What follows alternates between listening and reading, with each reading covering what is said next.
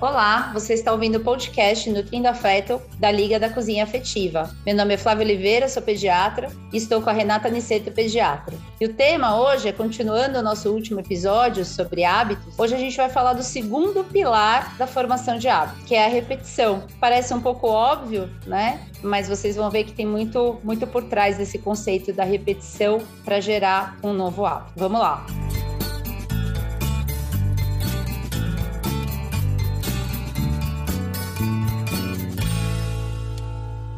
Que legal a gente estar tá de volta aqui, né, Flávia? Porque o último podcast rendeu um papo delicioso. Se vocês não escutaram, corre lá para ouvir é, sobre formação de hábito, uma coisa que a gente vê muito pouco sendo discutido, né, seja em podcasts, em internet, e que é tão importante para a nossa rotina diária. No podcast da formação de hábito do contexto, que foi o anterior, Flá, a gente, para mim, né, porque você é uma estudiosa desse assunto, eu sou uma pessoa mais prática, levo as coisas mais para a prática, mas para mim ficou altamente assim perceptível o quanto é difícil mudar mais um hábito que não esteja tão correto do que formar novos hábitos, né? Porque formar eu começo ali na, na infância, sendo o exemplo para o meu filho. Agora, mudar, que é o que todos nós passamos, né? A gente sempre tem algo para melhorar na nossa rotina diária, para implementar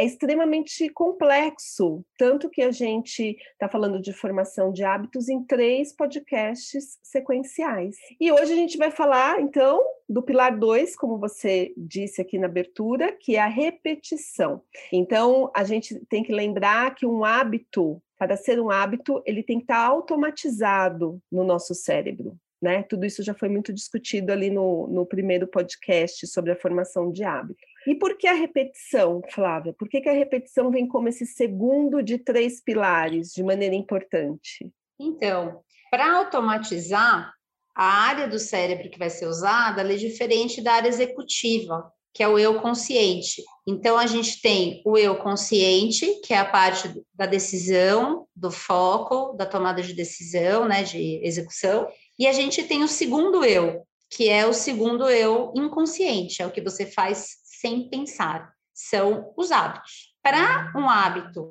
ir para esse segundo eu, ele tem que passar primeiro pelo eu consciente. Então, a primeira coisa é você decidir, que a gente falou isso no primeiro episódio, né? Tem um contexto todo que a gente falou. Depois que você decide, você vai ter que fazer a primeira vez aquela, aquela determinada coisa que você quer implementar. Então, imagina uma pessoa que quer fazer atividade física, ela está sedentária. Então, ela decide que ela vai na academia uma vez na semana por um mês. Ela faz uma meta bem estruturada, realista, que a gente sempre fala aqui, que são as metas SMART, mensurável, específica, né, é, alcançável. E aí, beleza, ela tomou decisão. Ela vai o primeiro dia da academia, na primeira semana. Quando ela vai, ela está usando a parte de execução do cérebro, não é um hábito ainda. E ela vai ter uma recompensa depois daquilo lá que pode ser, a gente vai falar no próximo podcast, pode ser intrínseca ou extrínseca. Vamos pensar numa recompensa intrínseca, inerente do, da atividade física, que é a liberação de endorfina, serotonina, que são esses neurotransmissores que dão prazer. Então a pessoa vai terminar e ela vai ter uma sensação de alegria por ter conseguido, ou ela vai sentir uma questão de leveza, vai dar aquele brainstorm que acontece durante a atividade física para algumas pessoas, cada uma pessoa reage de uma maneira. E aí, nesse momento, ainda continua no eu consciente quando ela for na segunda vez fazer isso, já não vai ser a mesma coisa. É, a, a, recompensa vai existir, talvez ela sinta ainda, porque é um hábito que a gente está falando, está começando bem devagar, uma vez por semana, e aí sim, talvez na terceira, quarta ou quinta vez, ela comece nem sentir tanta consciência dessa recompensa, dessa serotonina. Ela se sente bem, mas ela nem mais tem consciência. Tem é, uma história que eu vi do, do que é um filósofo e um, um professor que eu gosto muito de ouvi-lo, ele fala da pamonha, que quando você vai comer a pamonha a primeira vez, você come a pamonha e tem um prazer enorme em comer aquela pamonha. Você fica super feliz. Quando você vai comer a segunda vez a pamonha, você já não é o mesmo, porque você já comeu a pamonha, e a pamonha já não dá aquele impacto da primeira vez. E aí você fica, às vezes, buscando comer a pamonha várias vezes, ele fala isso em outro sentido, mas tem muito a ver com isso da repetição. Aí a pergunta que eu faço é, e aí eu quero que você me fale um pouco da sua experiência que você está passando agora, Rê, com a implementação de um hábito que é um, acho que é um dos hábitos, um dos pilares mais importantes da MEV, que é a atividade física, e que você está passando por esse processo de implementação. É, quanto tempo você está fazendo? O que isso é a pergunta. Mas Quanto tempo, quantas repetições eu preciso para que um hábito fique automatizado? E a gente não tem resposta para isso, gente. Não existe um número assim mágico. Tem gente que fala, ah, é 21 dias. Se você fizer 21 dias, vai dar certo. Depende do hábito.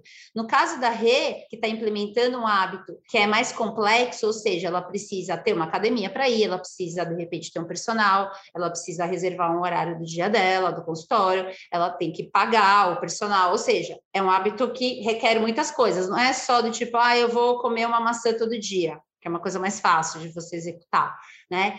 Talvez sejam meses para automatizar. E aí, Rê, como é que você está nesse processo de repetição?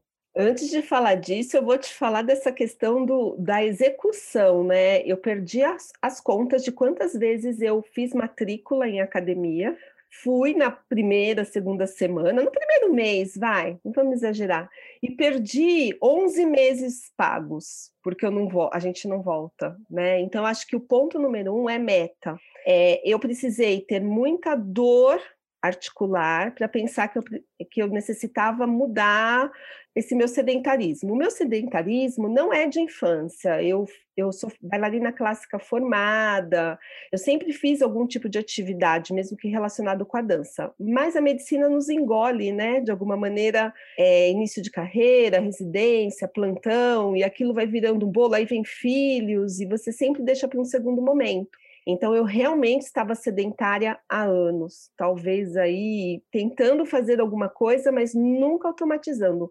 Uns 15 bons anos, talvez. E aí comecei a sentir, com o passar da idade, uma necessidade de buscar alguma coisa. E eu sou aquela pessoa que preciso de alguém no meu pé. Então eu tive que criar uma meta clara do que eu queria do quanto eu poderia gastar, porque tem isso, tem que ter uma academia, tem que ter o personal, porque é o jeito que funciona para mim. Cada um vai encontrar. Tem gente que gosta de nadar e vai com prazer e nada, né? Mas eu precisava de outro tipo de, de, de, fiscalização até no começo, porque eu iria começar, fazer o primeiro mês e cair fora. E aí, nesse momento que eu pensei em começar, a pandemia se instalou e aí eu tinha em casa dois adolescentes uh, daquele jeito, né? Nem preciso contar aí para a audiência. No computador, sentados, engordando, por mais que a gente controle a alimentação, sai do, do prumo, não tem jeito. E falei: não, vamos fazer o seguinte: já que o personal vem aqui, será que ele não pode fazer naquela hora o treino para os três, o que foi um motivador, né? Eu digo que foi um catalisador, porque quando um estava meio assim, o outro falava: não, vamos lá, mãe, não, vamos lá, filho. Então um dava apoio ao outro e acabou ficando uma coisa divertida, como você, né? Também, e o Lucas, aquela coisa de ter um momento junto, um momento perto, de a gente trocar ideias ali, e aquela horinha passava sem perceber. Bom, eu já estou há mais de um ano, já são acho que 16, 17 meses nessa nessa coisa, comecei com duas vezes na semana, com a promessa de fazer a terceira, a quarta, a quinta, sozinha. Aí eu passei para três vezes na semana com o personal e digo para vocês que eu estou começando a automatizar agora, quando eu pedi para ser três vezes. Para ser direcionado, para trabalhar tudo que eu preciso trabalhar, fazer treino de força, não só aeróbico. E aí eu achei que duas vezes estava com um tempo muito corrido. E os meus filhos automatizaram já, eu acho. Eu cheguei aqui um dia atrasada, com chuva, e falei assim para Laura: hoje nós não vamos fazer. Eu desmarquei. Ela fez uma cara de decepção, ela estava pronta. Não acredito que você fez isso, e depois eu me arrependi. então, é, é demorado, mas é, você tem que ter é, essas metas muito claras e falar assim, não, que o primeiro passo, o que eu percebi, eu sou uma sedentária falando de atividade física, eu acho que é, é diferente, né? É assim, eu não, não gostava, eu estou passando a gostar, mas eu não gostava. Então eu penso assim: o primeiro passo é mais difícil. Então, colocar roupa e sair de casa, eu faço na academia do meu prédio, mas mesmo descer na academia do prédio ou ir até uma praça, uma outra academia, é o mais difícil. Depois que você chega lá, a coisa flui, a coisa vai. Então, por muitas vezes eu pensei assim: hoje eu não vou. Não, hoje eu vou, vou me forçar, quando ainda não estava automatizado. Né? Hoje eu fiz o treino e eu cheguei, eu, eu, fiz coisas o dia inteiro, o dia inteiro eu tinha tudo para chegar, querer tomar um banho e me, me jogar no sofá. E eu nem pensei nisso, eu já cheguei me trocando, já saindo de casa, porque se a gente para para pensar, isso não é um, não está automático, né? Ainda não é um hábito, e eu percebi isso, mas Flávia, são 17 meses. Vocês entenderem, gente, não tem mágica, não existe mágica. E, na verdade, quando automatiza, você deixa de usar suas intenções para agir, que foi o que você fez hoje. Porque se você pensasse na intenção, a intenção é ficar no sofá entendeu? Tomar banho e ficar com pantufa no sofá.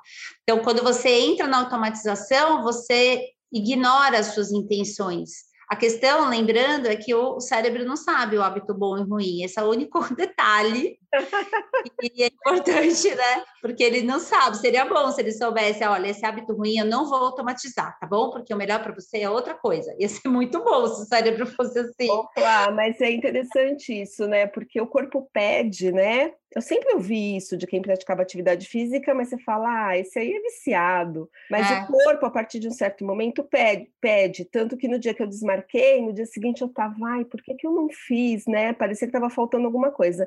Isso acontece na alimentação, no sono, em todos os pilares da, da MEV, né? Do, da medicina do Sim. estilo de vida.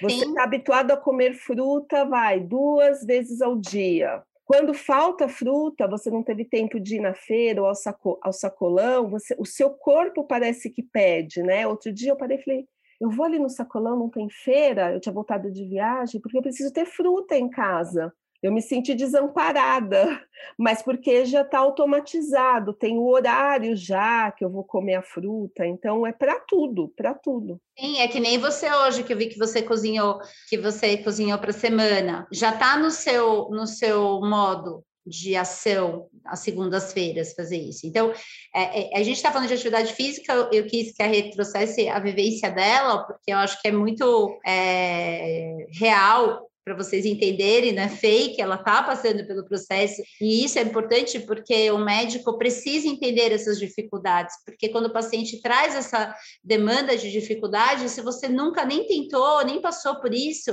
você não vai conseguir orientar de maneira adequada e o engajamento vai ser menor. E uma coisa que é importante, vocês ouviram que a Rê falou que teve um dia que ela desmarcou, né? E aí a Laurinha ficou chateada. Será que por causa de um dia, e aí eu quero fazer um outro gancho falando da repetição, será que os hábitos são tão exigentes assim que eles não perdoam uma falhinha? A gente tem que ser perfeito e tem que fazer o negócio todo dia, senão ferrou?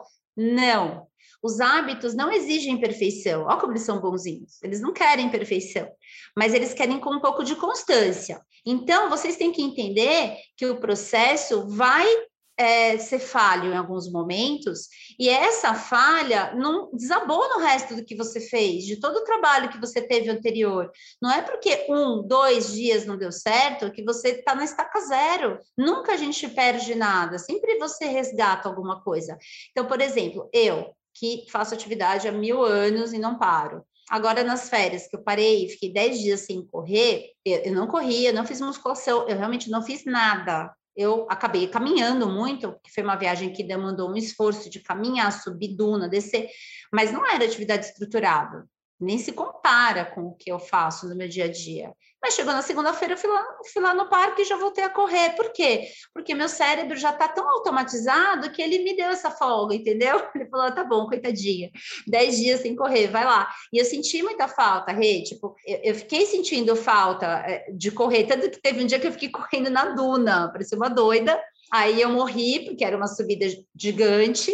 Mas é, o corpo pede, assim como o corpo pede a fruta, o corpo pede é, um sono mais cedo, o corpo vai pedindo. E assim, o que, é, que eu quero que vocês entendam é que vocês não precisam escolher muitas coisas, muitos hábitos, até porque se a gente for pensar na repetição, você vai ter que demandar uma dedicação para aquilo. Então, se você, ah, eu quero fazer cinco, mudar cinco hábitos ao mesmo tempo, vai ser muito mais difícil de você engajar. Então, você tem que fazer uma, uma leitura, e a gente pode até tiver uma ideia agora, Rede, a gente fazer um, podcast sobre a roda da vida, explicar o que, que é, e aí a gente destrincha, de repente a gente pode até convidar alguém é, para participar com a gente e fazer meio que ao vivo uma roda da vida. Por quê? Porque a roda da vida vai te mostrar que ponto talvez você precise focar mais. E aí você escolhe esse ponto, que pode ser o sono, a alimentação, atividade física, é, tabagismo, enfim, o que for mais urgente. E aí vocês vão perceber que é uma engrenagem, sim. Uma coisa vai puxar outra, vai puxar outra, vai puxar outra. E aí quando você vê, você consegue a questão é o que a Rê falou, é o primeiro passo, é a primeira decisão. E ter uma rede de apoio, principalmente na, na coisa da repetição, é importante. Porque se você assim, não, não, tem ninguém do seu lado, às vezes cobrando, no, não no mau sentido, mas no bom sentido, é mais difícil, gente. É aquela frase que eu sempre falo: só você pode mudar, mas sozinho é difícil, é mais complicado, né, Rê? É, eu acho que não tem nada mais poderoso nessa vida do que o autoconhecimento. Porque ouvindo você falar é isso, né? É, por muitos anos, embora eu, claro, somos médicas e, e, eu já fiz terapia há muito tempo, então já procuro esse autoconhecimento, mas no dia a dia, uma coisa é saber quem é a Renata, suas virtudes, seus defeitos, né? A outra coisa é saber o que eu estou precisando naquele momento. Então, são coisas diferentes, não é só se autoconhecer quem é você, né? É, é, é autoconhecer a sua rotina, é saber o que se encaixa, é saber dizer não para uma causa que você não vai conseguir abraçar com qualidade, porque a gente pega muita coisa para fazer e eu acho que a mulher tem isso, né? Porque a gente alia a maternidade, por mais rede de apoio que a gente tenha, maternidade com profissão, com lar, com tudo, né? A gente quer dar conta de tudo. E eu acho que essa coisa de você ter aquele horário no seu dia, que você pare e olha para você, seja na sua meditação, no horário que você está sentado ouvindo, deitado ouvindo uma música, seja o que for, e fala assim, o que, que... foi isso que aconteceu comigo? O que que não está encaixando? Porque eu sempre trabalhei com alimentação, falei de alimentação implementava na minha casa, né? Dormir eu sempre dormi bem, nunca tive muita questão com o sono assim, mas atividade física naquele momento era muito falho. E aí essa busca, isso é autoconhecimento. As pessoas não estão se ouvindo, eu percebo isso, sabe? Não tem tempo para se ouvir, estão preocupadas com as coisas que estão externas e não, não sabem o que está acontecendo internamente. Tem tudo a ver com isso Sim. que você falou, né? Então, como que eu vou Sim. saber o que é automático, o que é um hábito, o que é intenção, sabe? O que está no executivo, se eu mal sei o que está me faltando. né? Então, a dica aqui é assim muito assim, né, Rê? Elas estão muito é, no piloto automático e aí não sobra tempo, é o que você falou, não sobra tempo para para olhar, ter uma visão mais crítica da própria vida. E a gente vê muito isso no consultório, né? Porque lidamos com famílias e não quando falam assim: "Ah, você é pediatra, você gosta de criança". Adoro, mas eu tenho que gostar da família, principalmente das mães, hoje os pais mais presentes. Então a gente cuida de um aspecto socioemocional muito grande, né? E como somos treinadas já a, a, ter esse olhar do estilo de vida, né? Já faz parte da, da nossa consulta a gente vê tudo, como é que está o sono? Aí quando você vai falar do sono da criança, você já falou do sono da família, porque você vai saber que horas dorme todo mundo, se todo mundo dorme no mesmo horário, se a criança dorme antes e os pais depois, se a criança dorme com o pai mais tarde. Então, é, para gente que tem esse olhar treinado, dá para perceber que os adultos não estão olhando para si, né? As mães chegam e falam assim: eu estou esgotada, eu não estou conseguindo mais. Espera lá, tem que haver um ponto de equilíbrio, mas isso é autoconhecimento, cada um vai fazer o seu próprio feedback, não é? Uma coisa que eu queria falar, sim, acho que uma coisa que eu queria falar até para encerrar É, esses dias eu, eu falei sobre isso no meu perfil, no Doutora Flávia Pediatra, eu fiz um, um videozinho falando também sobre hábitos. E aí eu recebi uma mensagem de uma seguidora, é, uma mãe de, com uma, uma criancinha de um ano, falando que ela estava querendo muito mudar a vida dela, que ela estava com sobrepeso e que ela estava se sentindo muito angustiada, porque ela estava se sentindo obesa, ela estava comendo loucamente.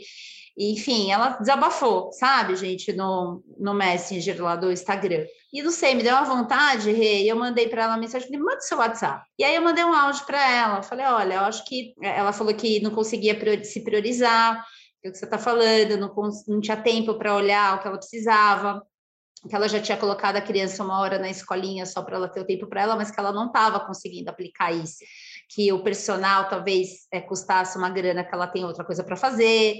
E aí eu falei assim, mas você tem que entender, eu falei para ela, que se você tem uma grana disponível para fazer alguma coisa e você está nesse grau de, de baixa autoestima, etc., você não acha que o personal seria importante? Seria a prioridade? Porque é, se você melhorar essa parte, você vai melhorar com a sua família, com o seu marido, com a sua filha e tal. E aí, mandei o áudio e ela respondeu assim: Ah, doutora, você tem razão, acho que. Ah, eu, eu vou ver, eu estava com, com o personal engatilhada, mas eu estava desanimada, mas agora você falou isso, eu vou tentar falar com ele. Gente, passou uma hora e meia, Rê, isso foi ontem, tá? ela mandou uma mensagem: Doutora, fechei o personal. Fechei o personal duas vezes por semana, a academia fica a 3 quilômetros da minha casa, vou a pé, volto a pé, não sei o quê, patati patatá, mas eu tenho, eu vou ter que vencer minha vergonha do meu corpo, vai ficar todo mundo me olhando, patati patatá. Aí eu mandei para ela, eu falei assim: se preocupe com você, os outros vão olhar, os outros vão falar, cada um está com a sua batalha. Você vai vencer a sua você vai conseguir. Falei, eu tenho certeza, você já deu o primeiro passo. Quer dizer, já está no segundo passo. O primeiro passo era entender que precisava. O segundo passo era conseguir o filho ficar uma hora no, na escola para você poder fazer. E ela acabou de mandar uma mensagem, gente, acabou de mandar uma mensagem que ela foi na academia hoje, que ela começou, que ela ficou com vergonha, que ela quase caiu do aparelho e não sei o quê, e que ela conseguiu, e que ela precisava só de uma pessoa falando que ela ia conseguir. Então, às vezes, a gente só precisa de alguém apoiando a gente, falando que é possível e que a gente é capaz. Então, quem está ouvindo, né, acho que pensa nisso.